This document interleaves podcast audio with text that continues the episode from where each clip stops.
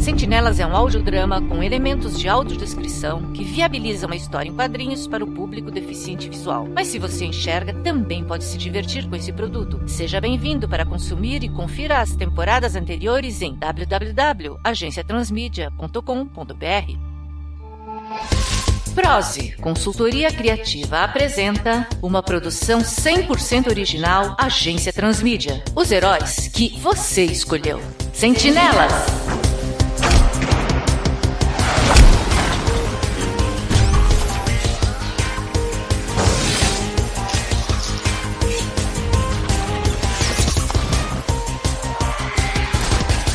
Terceira temporada. Metamorfose ambulante. Anteriormente em Sentinelas. Lebre Rubra quase encontrou seu fim num vagão explosivo no Rio de Janeiro em uma missão contra traficantes, mas foi salva pelo nervoso. A bomba! Bomba? Temos que nos livrar dela. Lebre, procura a bomba. Deve ser rusca, talvez carregada com C4. Se era para explodir um vagão de aço inteiro. Ok, vou procurar. Bomba de A4, né? Não é A4, é C4. Ah, é tudo igual, eu lá conheço esse trem. Se faz tic-tac no relógio é bomba.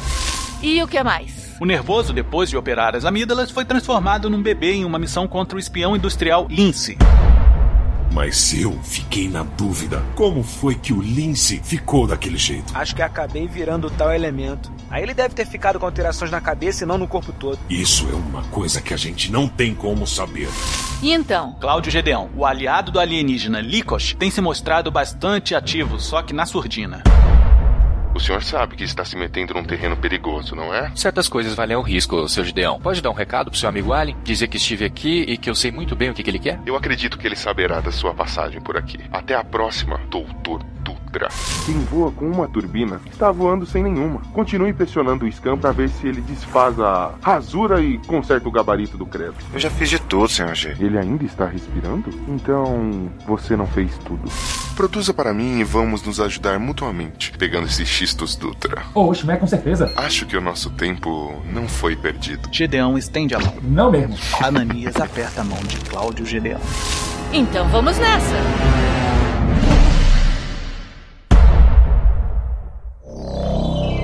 Episódio 12. Capítulo 26. Em sua pele. Parte 1. Museu de Artes do Rio, Praça Mauá.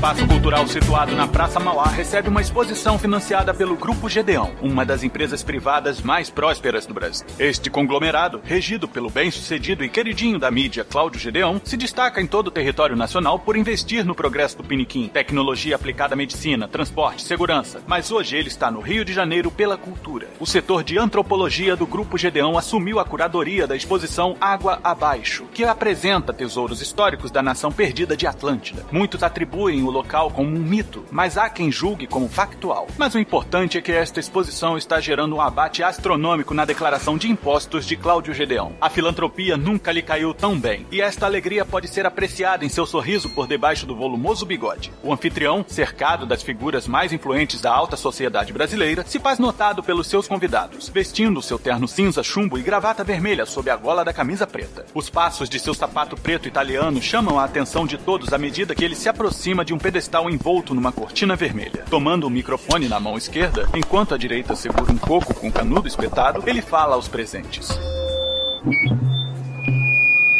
Senhoras e senhores, e por que não dizer amigos, não é? Porque apenas uma amizade sincera faria com que vocês trocassem um dia lindo de sol como este no Rio de Janeiro, negligenciando as belas praias cariocas, para virem me prestigiar na abertura dessa exposição que humildemente o Grupo Gedeão traz à cidade maravilhosa. Olha para todos em silêncio e solta uma gargalhada.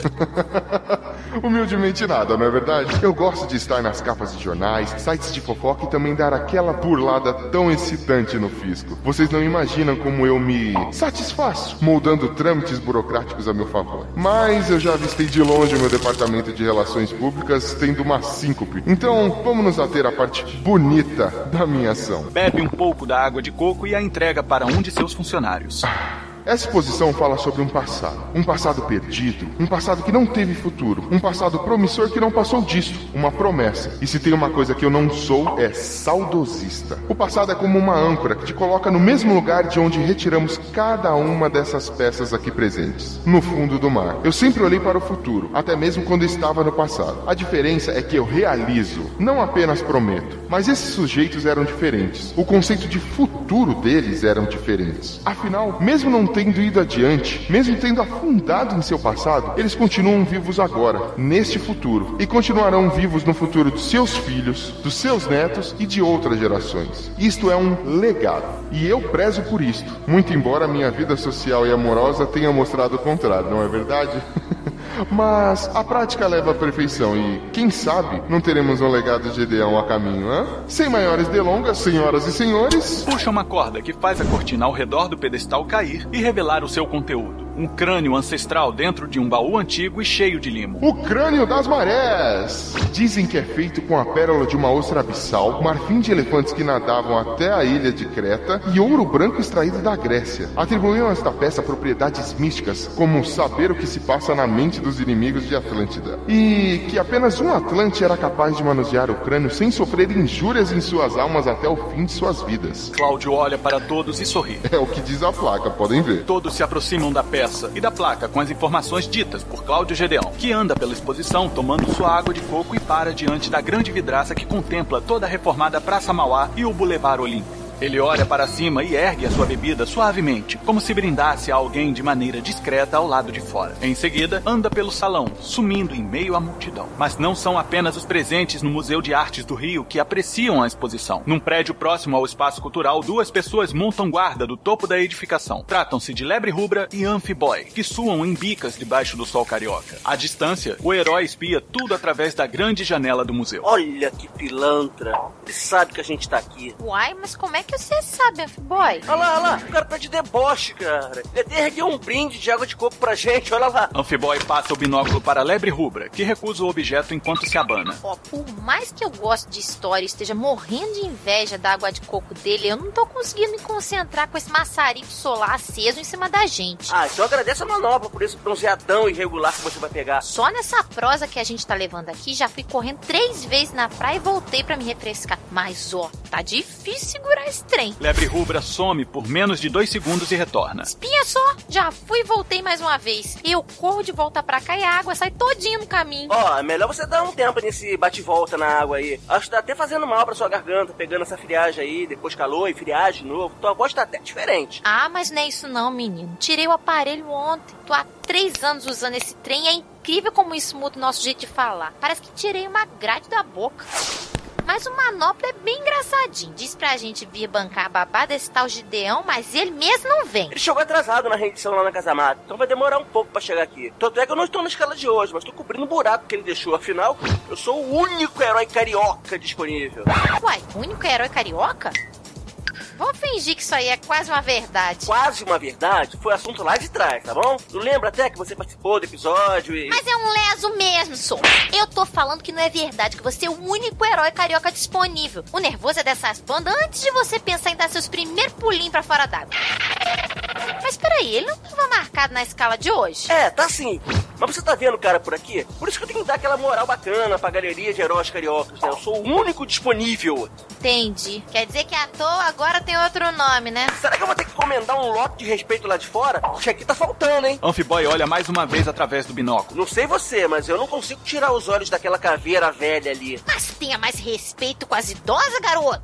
Isso é jeito de falar, sou. Não tô falando da coroa, não. Tô falando daquele crânio Atlante ali. Novamente oferece o binóculo para a Lebre Rubra. Como você sabe que aquilo é Atlante? Tá com poder de super audição agora? Não, é todo o design da peça. Aquilo ali é tipicamente Atlante. Eu sou ligadão nessas paradas. Fico fascinado por essas coisas aí. Ai, que nojo, garoto. Lebre Rubra solta o binóculo no chão e limpa os dedos no uniforme. Se você é tarado nesse tipo de coisa, eu não quero nem saber por onde sua mão andou. Deus me livre. Alô, mulher, não é esse tipo de atração que eu tô falando, não. Eu tô dizendo que curta esse negócio de mitologia da Atlântida. Ufa, eu é que não queria perder minha passagem no Rio de Janeiro sabendo que tô protegendo protegendo uma boneca inflável do fundo do mar. Da última vez que estive aqui, não consegui aproveitar muito das coisas boas que essa cidade tem a oferecer. É, e eu imagino que quase explodir num vagão de trem não seja uma boa recordação para se levar de uma viagem, né? Muito engraçadinho você, né? A conversa de tocaia entre Lebre Rubra e Amphiboy é interrompida pelo som inesperado de vidro sendo destruído. E não é preciso binóculo para que a dupla veja uma enorme energia avermelhada em forma de pata de urso destruindo a vidraça da exposição. Em seguida, a garra se desfaz no ar e uma figura humanoide levita até o buraco feito no vidro, envolto numa aura escarlate até tocar o chão do salão. O indivíduo caminha imponente entre os convidados da exposição, vestindo um alinhado terno preto de couro, assim como os sapatos e luva esquerda na mesma cor e material. Sob o paletó, traja uma camisa preta de linho e uma gravata vermelho como sangue. Mas o que chama a atenção de todos é a máscara de couro totalmente preta, que evidencia somente os seus olhos rubros e o amedrontador sorriso largo, além de ter em sua mão esquerda uma grande manopla de metal pesado, com longos e finos dedos. É deste aparato que emana a mesma energia vermelha que suspendeu o homem até o local e que formava a mão animalesca que abriu o caminho através do vidro. O invasor caminha entre os presentes, que deixam suas taças de champanhe caírem no chão à medida que ele passa.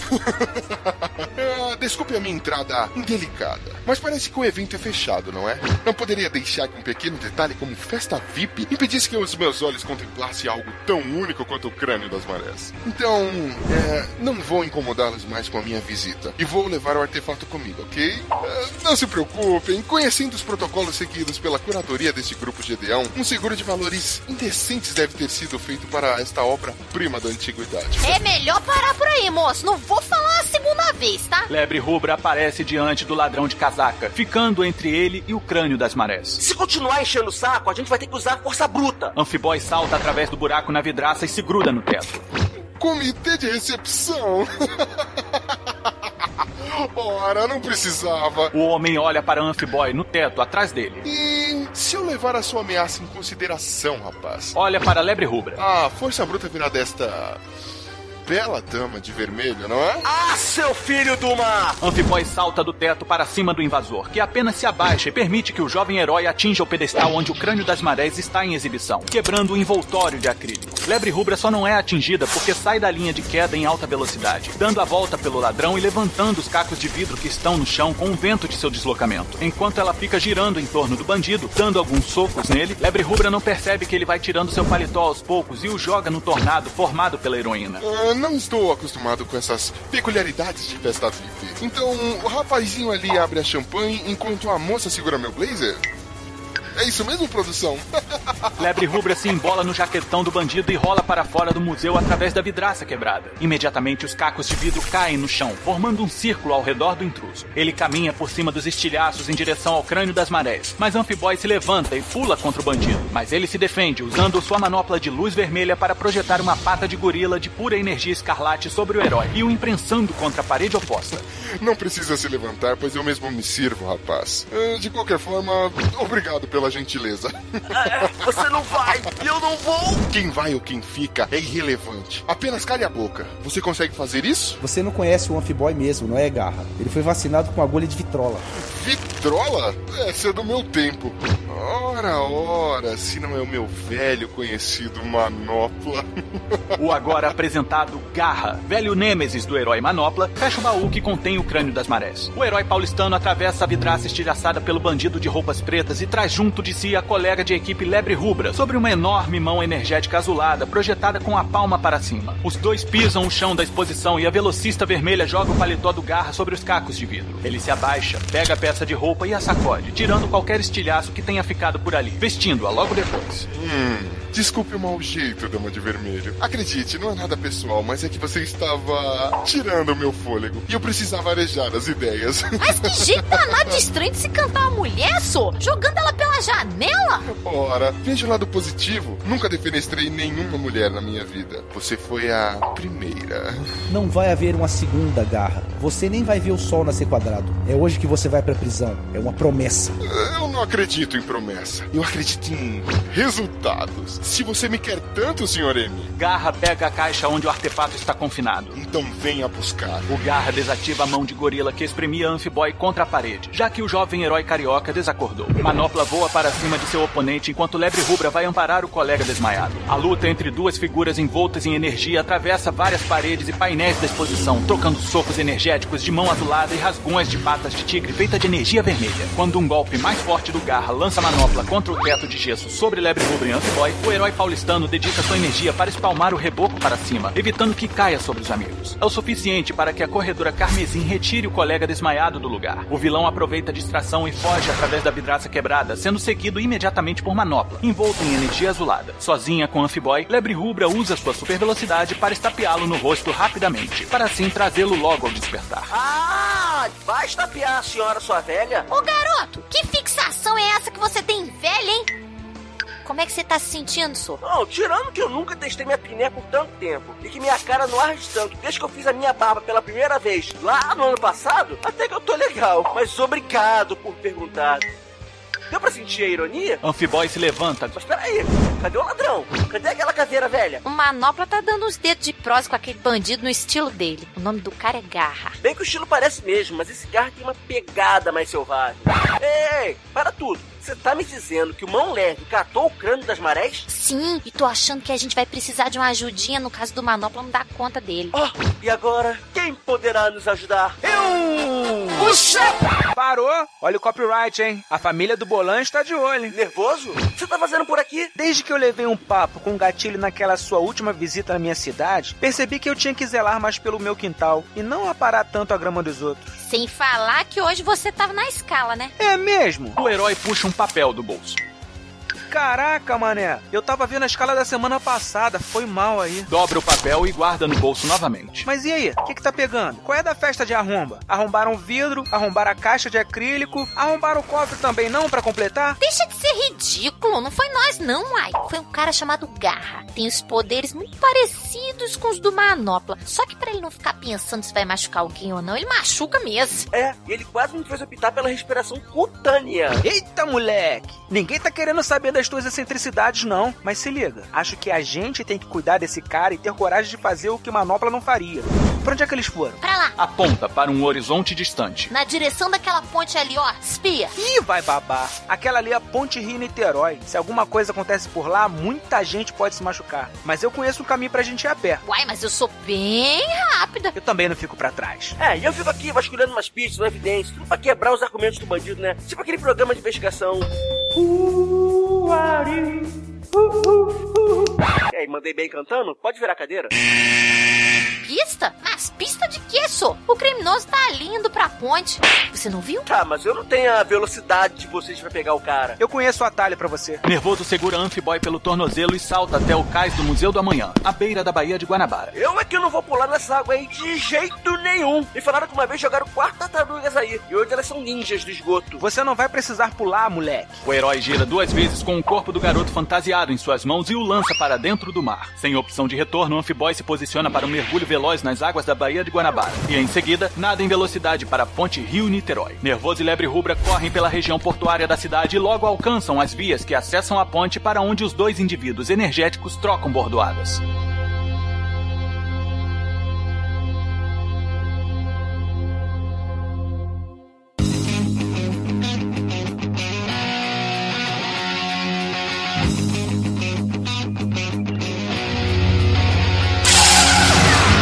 Persegue o Garra num voo veloz e, numa ação arriscada, cria uma mão energética que estapeia as pernas do vilão. O bandido gira no ar e cai sobre a pista da movimentada ponte. O herói azul pousa no asfalto logo em seguida e corre para pegar o baú que está no chão, a poucos metros do Garra. Manopla segura uma das alças com a mão esquerda, enquanto seu oponente tem tempo apenas para segurar a outra alça com a mão direita. Vamos ficar nesse cabo de guerra por quanto tempo, Sr. G? Você sabe como os motoristas daqui são esquentados, né? Uhum. Eu não tenho tanto tempo disponível na minha agenda, senhor. Então, eu agradeço se você soltar agora o baú e não me encher a paciência. Hum, Marca uma hora com a minha secretária, deixa eu ver. Dia 31 de fevereiro? Hã? Você pede pro Amphiboy calar a boca, mas você também é uma matraca, hein? Agora me entrega o baú.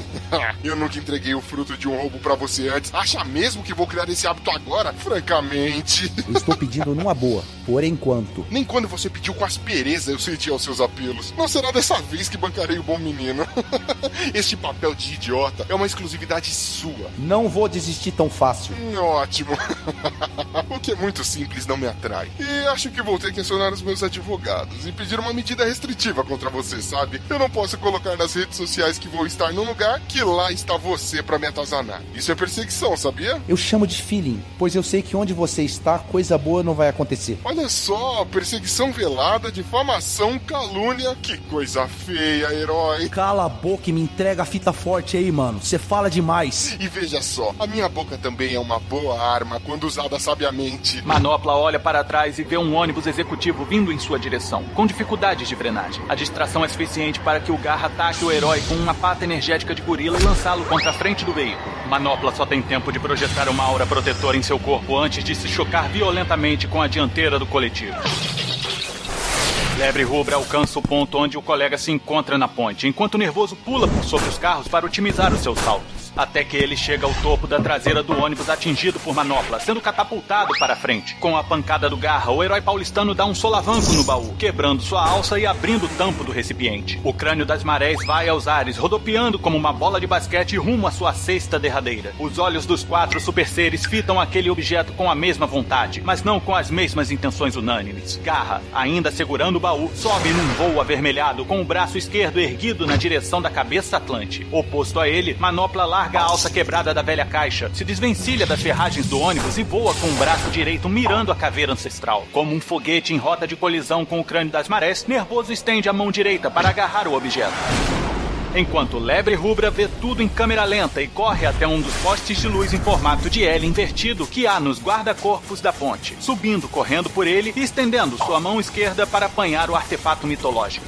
Mais abaixo, se aproximando pela água do vão central da ponte, Amphiboy nada em velocidade absurda, vê o que está acontecendo de maneira aflita e seus olhos mal conseguem interpretar o que acontece assim que os quatro tocam o crânio das marés. Um estrondo surdo. Como o deslocamento de ar em quebra de barreira do som, percorre muitos metros para para todos os lados. Imediatamente após o ocorrido, os heróis envolvidos no evento são lançados para longe, tamanha força do deslocamento de ar. Manopla cai da ponte e acerta em cheio a proa de um catamarã, desacordando na queda. O Garra entra em queda livre em direção ao mar e ele só não afunda após o desmaio do impacto porque sua mão direita não soltou a alça do baú que o faz boiar. Lebre Rubra também entra em queda livre de um ponto ainda mais alto do vão central, rumo ao mar. Mas o Amphiboy consegue saltar da água e a agarra no colo, absorvendo todo o impacto em seguida. Enquanto isso, Nervoso desce rodopiando pelo ar e cai de cabeça na água, afundando. O garoto anfíbio só tem tempo de acomodar lebre rubra entre os pilares que sustentam o vão central e ver Manopla despertando, confuso, sobre a embarcação onde caiu. Amphiboy vê o Garra mais próximo ao barco enquanto tem mais chances de salvar Nervoso. Ei, cara! O quê? Pega o Garra! Eu tenho que salvar o Nervoso! Vocês nunca vão me capturar.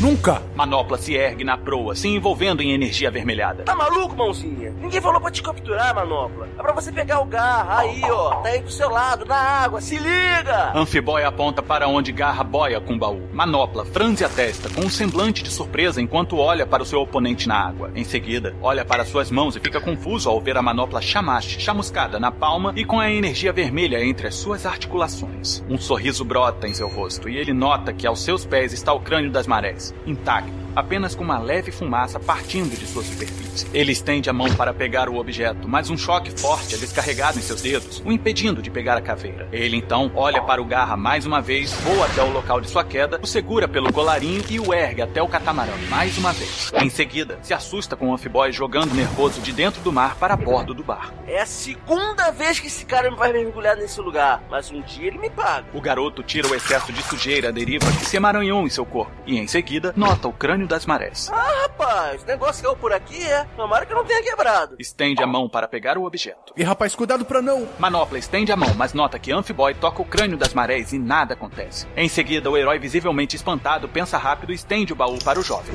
Não deixar cair de novo. Coloca dentro do baú. Ih, Pode deixar que eu não vou perder, não. Tenho responsabilidade, tá sabendo? Afinal, quem foi que deixou o tal do gatuno fugir com a caveira velha? Primeiro, se eu me lembro bem, quem tirou a tal caveira velha do pedestal de segurança foi você. E segundo, Manopla fecha o baú assim que Amphiboy coloca o crânio das marés lá dentro. o nome do cara é Garra, não Gatuno. Ui, ui, ui, ofendi a alma gêmea dele. Mas o negócio é o seguinte: faz uma daquelas suas mãos despertas de energia e nos leva até ali, ó, no pilar do vão central. Temos que pegar a lepre. Mas não é você que nada bem no grupo? Já esgotei minha cota de banheiro de Guanabara com esse mané aqui. Aponta para Nervoso e depois indo até o Garra, o qual ele começa a enrolar com uma corda que estava sobre o convés. Sem contar que dali a gente já parte pra Praça Mauá de novo, devolve esse negócio pro museu e dá uma degradação por tantos repórteres que vai ter por lá. E como eu me atropelo nessas coisas de falar em público, você poderia fazer o pronunciamento da prisão do Garra, né? Ninguém prende o.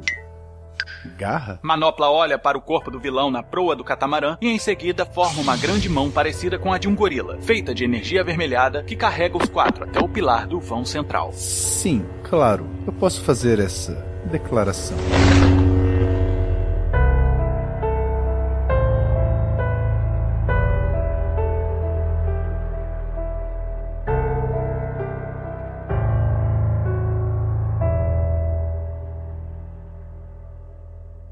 Museu do Amanhã, Praça Mauá.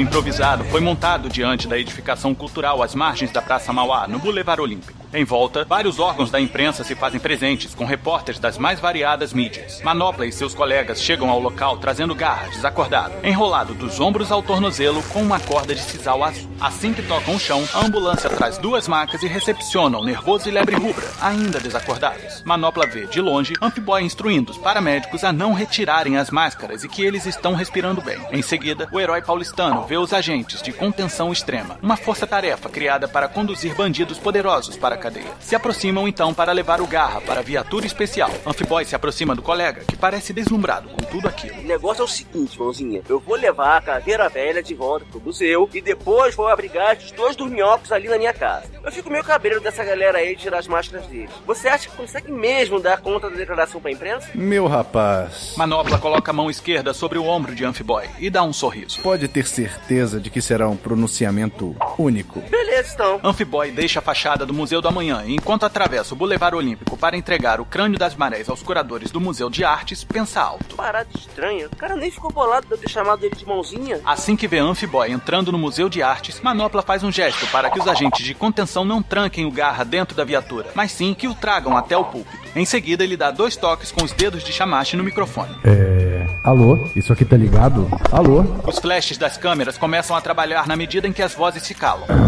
Hoje, mais uma vez a justiça foi feita. Um ladrão quis roubar. Um ladrão teve sucesso. E por mais genial que ele tenha se mostrado ao longo destes anos, e posso dizer isso porque o persigo como um cachorro atrás da roda de um carro há muito tempo, não foi o suficiente para que um trabalho de equipe não encontrasse êxito. Mas do que vai adiantar mandá-lo para a prisão, onde ele comerá e viverá tranquilamente às nossas custas, tendo resguardado a sua vida aqui fora, por conta desta liminar dos direitos humanos de não revelarmos a identidade do bandido? Nós, heróis, vivemos escondidos. Sob máscaras, porque quando esses caras saem da prisão com sua ficha civil limpa, eles vêm nos atacar. E se soubessem nossas identidades, certamente se vingariam atacando nossos entes queridos. Eu acredito em segundas chances quando você tem apenas uma vida. No caso desses bandidos, não. Eles têm duas vidas e um erro que queima duas chances.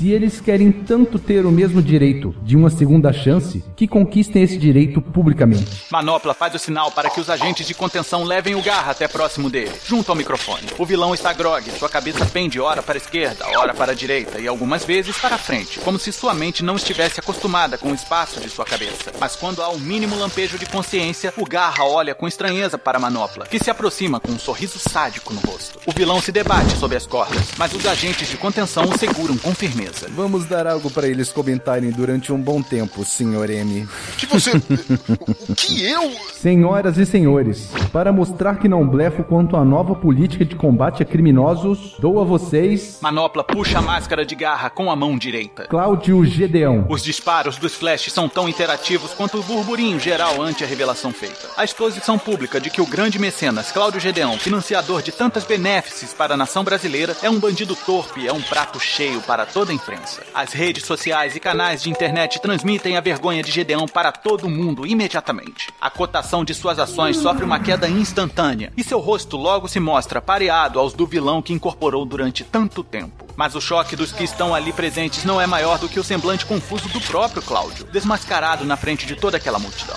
Sua cabeça balança negativamente, como se quisesse forçar o despertar de um sonho ruim, mas a realidade é tão dolorosa quanto os ataques verbais contra o empresário de meia idade. A raiva e desespero crescem no seu corpo e uma energia azulada emana entre as voltas de corda de sisal, que logo se arrebentam.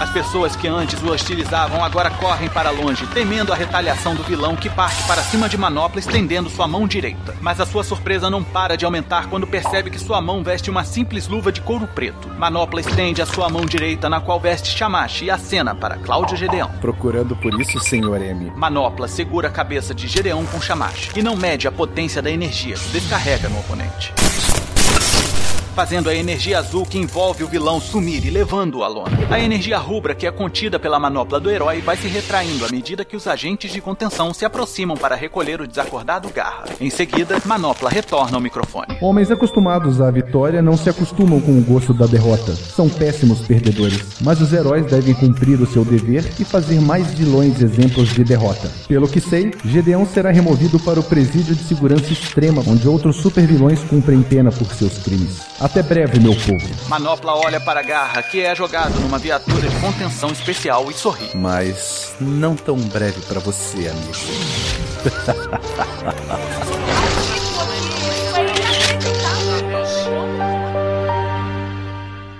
Museu de Artes do Rio de Janeiro, Praça Mauá.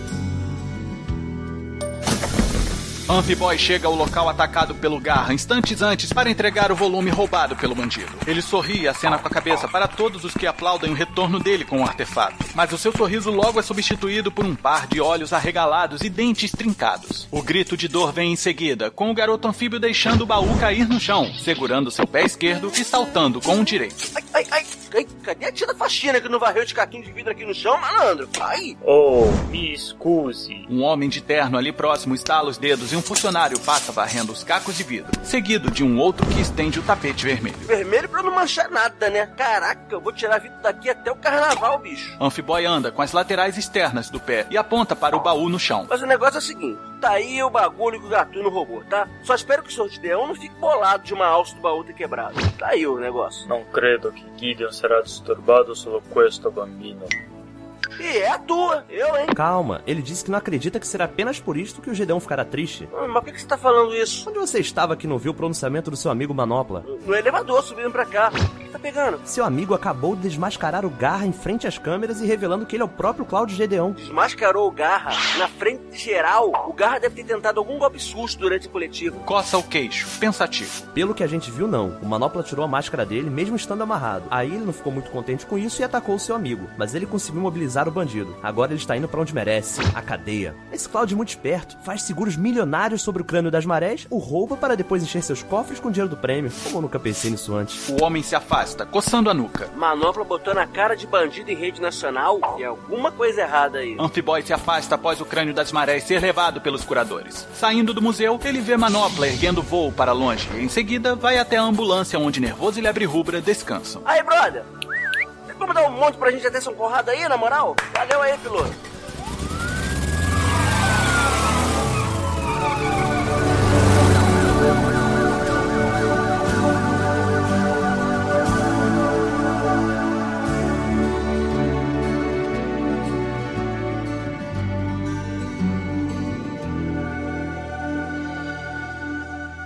Presídio de Segurança Extrema, Bangu X, Rio de Janeiro.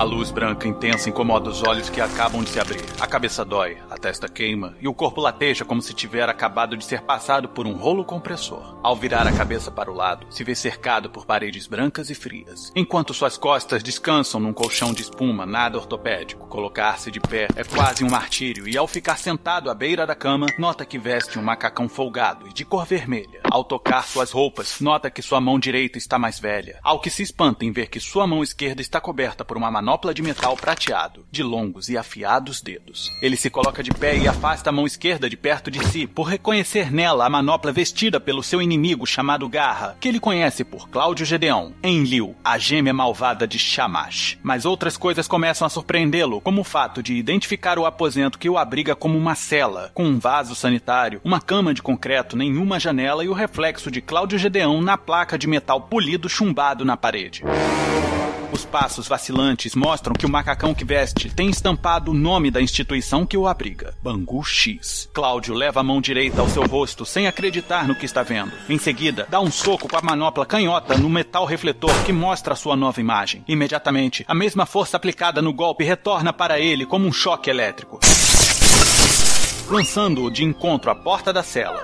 Atrás daquela lousa de metal polido, protegidos numa sala especial, o herói Manopla vê a agonia e o desespero de seu arqui-inimigo com um sorriso no rosto e com os braços cruzados. Ao seu lado, o diretor do presídio e seu assistente tomam nota do comportamento de Cláudio numa prancheta. Bem, Manopla, a gente sedou o Gedeon por tempo suficiente para tirar as roupas que estava usando, cadastrar suas digitais e retina. Mas não deu pra tirar aquela luva de metal da mão dele, não. Eu ficaria admirado se tivesse conseguido mover um centímetro que fosse. Mas você tem certeza de que não tem jeito dele sair dessa jaula mesmo com os poderes de Enlil? Ah, é, digo, de Shamash, não é, diretor? Se é da luva de metal que estamos falando, pode ficar tranquilo. As paredes, portas espelhos são feitos de materiais defletores. Qualquer energia utilizada contra as superfícies retorna para quem lançou. Ou seja, ele vai aprender que não adianta resistir. E não acha que termo jaula seja melhor para definir uma cela. Fui infeliz na escolha das palavras. Perdão. Mas ainda tenho assuntos pendentes para com ele que devo sanar agora para compor o meu relatório. Procedimentos de rotina, você deve saber. Sem problema algum, Manopla. Acho que depois desse baque ele vai ficar mais pianinho. Quem sabe você não arranca algumas confissões dele para complicar o coreto do cara, né? Se isso ajudar a manter esse fascínora fora de circulação, será um prazer imenso. Então, por favor, venha comigo. Cláudio se levanta com dificuldade do chão e com uma grande dor nas costas após ser lançado contra a porta. Em seguida, ele caminha novamente em direção ao espelho de metal com um bigode trêmulo e cabelos grisalhos desgrenhados, até que o som da porta se abrindo faz olhar por cima do ombro de seu reflexo e ver, para o seu espanto, Manopla. O herói está com um sorriso tão sádico no rosto quanto o que ostentava na Praça Mauá. Antes de entrar na cela, o diretor avisa. Ó, quando terminar, é só acenar pro espelho. Se precisar de ajuda, é só gritar pro microfone ali em cima do mesmo espelho, hein? O agente que tá aqui na porta abre pra você. Agradeço a gentileza, diretor. Assim que a porta se fecha, Cláudio se vira para a manopla e anda vacilante na direção do herói, erguendo as mãos vagarosamente. Manopla anda com firmeza até Gedeão, com os braços abertos, expondo seu peito. Quando Garra corre para cima do herói paulistano, emanando a energia azul entre as frestas da manopla em Liu, o herói é mais rápido e evoca a aura vermelha em torno de Shamash, desferindo um tapa violento no rosto do seu agressor. Cláudio bate contra a parede acima da cama e cai sobre seu leito duro, rangendo os dentes e fitando seu oponente nos olhos. Manopla olha para o espelho e faz sinal com a cabeça, informando que está tudo sob controle. Em seguida, vira-se de costas para o metal polido, impedindo que alguém leia seus lábios na sala adjacente. De maneira astuta, ele projeta sua aura vermelha em torno do corpo e, em seguida, uma energia escarlate na forma de mãos de sapo é posta contra o microfone acima do espelho. Quem está na sala atrás deles não percebe que Manopla está abafando o áudio porque a aura desvia a atenção de todos daquele ponto. Assim, ele inicia um discurso em tom debochado. De uma mansão em Alphaville para uma cela de prisão. Que vergonha, hein, Cláudio? O sorriso brota no rosto de Manopla. Há quanto tempo a gente tá nesse jogo de gato e rato, hein? Faz anos que travamos essa guerra silenciosa com armas únicas, com motivações tão singulares. Mas quem diria, Moisés? Quem diria que as coisas terminariam desse jeito? Aprisionados no corpo e no poder das pessoas que mais odiamos nesta vida. Nem eu, que sou o maior planejador da face da Terra, acreditava que isso seria possível. Ah, na verdade. Olha para os dois lados e depois para o espelho, voltando depois seu olhar para Gedeão. Eu sabia. Ou você acha que eu financiei essa exposição estúpida por amar os Atlantes, hã? Por diabo com isso, Moisés. Eu sabia da lenda e por isso facilitei as coisas. Para que eu pudesse trocar de corpo com você, o único receptáculo que abrigaria o meu poder adequadamente. Mas eu não entendo. Cláudio balança negativamente a cabeça, se levanta e anda na direção de Manopla. Se você me odeia tanto assim, por que me escolheu? E não me venha com essa de receptáculo, porque eu não sou uma caixa de areia para gatos que tem que receber uma porção de esterco como você, Gideão. Ora, ora, ora, Moisés. Manopla segura o rosto de Cláudio com a mão esquerda. Pura conveniência. A gente já sabe a identidade secreta um do outro há muito tempo. Vivemos uma guerra fria há anos. Acho que ninguém me conhece tão bem quanto você, não é? Eu sabia que você iria se escalar para essa escolta à minha exposição, já que você mantém o olho perto de mim até quando eu vou ao banheiro. Você se tornou previsível, Moisés. Você revelou sua identidade secreta à imprensa. Falou para todos que Garra era o Cláudio Gedeão. Por que tá tão seguro que eu não posso fazer o mesmo com você, hein? Hum, uma dúvida legítima, Moisés. Tola, mas legítima. Porque você ainda tem esperanças de voltar para este corpo? De voltar a ser Moisés Maier, o grande herói manopla. Por isso não vai revelar a minha identidade para ninguém. Mas eu, muito pelo contrário, espero que você fique aí dentro do meu corpo até os últimos dias de vida que te restam. o corpo de um corpo perece, mas a mente deve ser eterna. E nada mais justo que se perpetue num corpo saudável e poderoso. Mas que papinho é esse de últimos dias que me restam? Cláudio arregala os olhos. Sabe, quando se vive uma vida como a minha, totalmente desregrada, alguns fatores de risco aumentam muito. E levando em consideração a nossa condição mais chegada, acho que você merece saber algo que ninguém além do meu médico pessoal sabe. Manopla solta o rosto de Cláudio. Eu estou morrendo. Na verdade, Agora é você quem está morrendo. Agora você tem um tipo raro de câncer que já entrou em processo de metástase. Em questão de meses, suas funções vitais vão falir e você vai morrer. Quando percebi que este seria o meu destino, apelei para o âmbito divino, já que a esfera mundana me decepcionou. Financei buscas por artefatos lendários que poderiam curar minha doença. Poucos meses depois, encontrei em Liu na mesma época em que você encontrou Shamash. Eu quis ficar com as duas, mas um certo funcionário dificultou o processo, não é, Moisés? Mas o pouco que você me permitiu ter já me ajudou bastante com minha doença. Enlil veio como uma esperança de conter o avanço do câncer. Por acaso você já se perguntou de onde vem a energia de sua manopla, Moisés? Não vem da sua força de vontade, ou de um juramento bobo, como nos quadrinhos que você lia. Sua energia é azulada porque ela é retirada da sua alma, da força do seu espírito. A minha, pelo contrário, encontra sua fonte no meu sangue, da energia que corre em minhas veias. Por isso, minha energia é e sempre será vermelha. E note só que interessante: a particularidade de extração da força de Enlil conseguiu retardar o processo de metástase e eu consegui viver mais tempo do que a medicina tinha me condenado. Então, quer dizer que tudo isso fazia parte do seu plano? o roubo, a troca, a exposição de sua identidade secreta. Sim, bom, quase tudo. Só aquele casal não estava nos meus planos. Mas este é um assunto que eu vou resolver logo, tal qual todos os seus amigos fantasiados.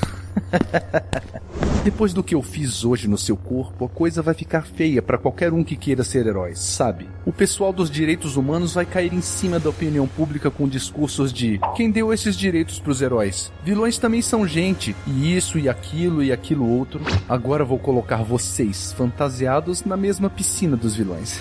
Mas, mas e quanto a Shamash? Ela também. Cláudio toca com a mão direita a manopla que veste na mão esquerda. Se ela também teve sua essência transportada para esta peça aqui na minha mão direita? Mas é claro, faz parte do acordo. Afinal, ela está ligada eternamente à minha mão e não gostaria de ficar conectada a um defunto. Pensar sempre no seu futuro, meu caro Moisés. Justamente o que faltou a você. Enquanto você engatinhava, eu corria. Enlil está na peça que antes era preenchida por Shamash. Os meus amigos vão perceber, Cláudio. E quando isso acontecer. Cláudio se levanta e agarra o pescoço de manopla com sua mão esquerda, a que veste Enlil. Já vai ser tarde demais. Já estarão mortos ou rastejando aos meus pés. a porta da cela se abre e alguns guardas disparam um pulso eletromagnético para conter Cláudio. Manopla passa a mão na própria garganta e caminha para fora da cela. Fazendo um sinal de despedida com a luva de metal para Gedeão, que desmaia. A cela é fechada e o diretor do presídio se aproxima, esbaforido. E aí, camarada? Tá tudo bem? Sim, mas não poderia dizer o mesmo se sua equipe não fosse tão rápida e eficiente. Mas, por favor, sejam gentis com ele. Apesar de ser um sociopata, é um ser humano e merece respeito. Muito nobre da sua parte, Manopla. Mas ele é um preso padrão e será tratado como tal, sem regalias. Compreendo, senhor diretor. Então, para a segurança dos outros presos, sugiro que o mantenha incomunicável. Evite mantê-lo em contato com detentos que possam se associar ou ser influenciados por ele. Ele é uma mente brilhante e sórdida. Por acaso vocês possuem uma ala psiquiátrica aqui? Sim, os que oferecem o maior risco na reintrodução à sociedade são tratados lá. Perfeito, senhor diretor. Providencia transferência e muitos sedativos. Você consegue acreditar que ele estava querendo me convencer de que ele era eu? Cláudio Gedeão, maluco, fez desenho desse sujeito bancando os piratas para pegar uma pena mais branda. Pode deixar, Manopla. Ele sendo você ou não. O diretor do presídio sorri. Será trancafiado bem longe de qualquer pessoa normal. Muito grato, meu amigo. Muito grato. Manopla sorri e anda em direção à saída do presídio.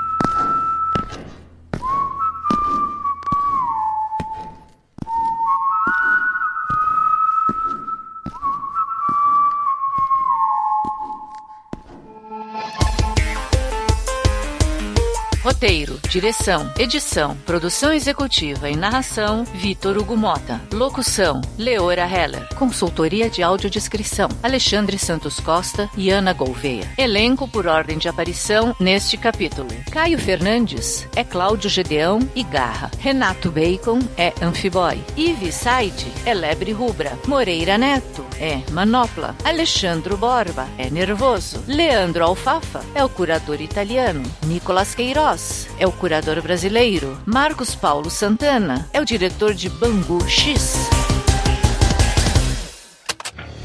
Venha também dar forma à sua ideia com a agência Transmídia. Basta enviar a sua intenção de adaptação, feedback ou sugestão para o e-mail contato@agenciatransmedia.com.br, pelo Twitter arroba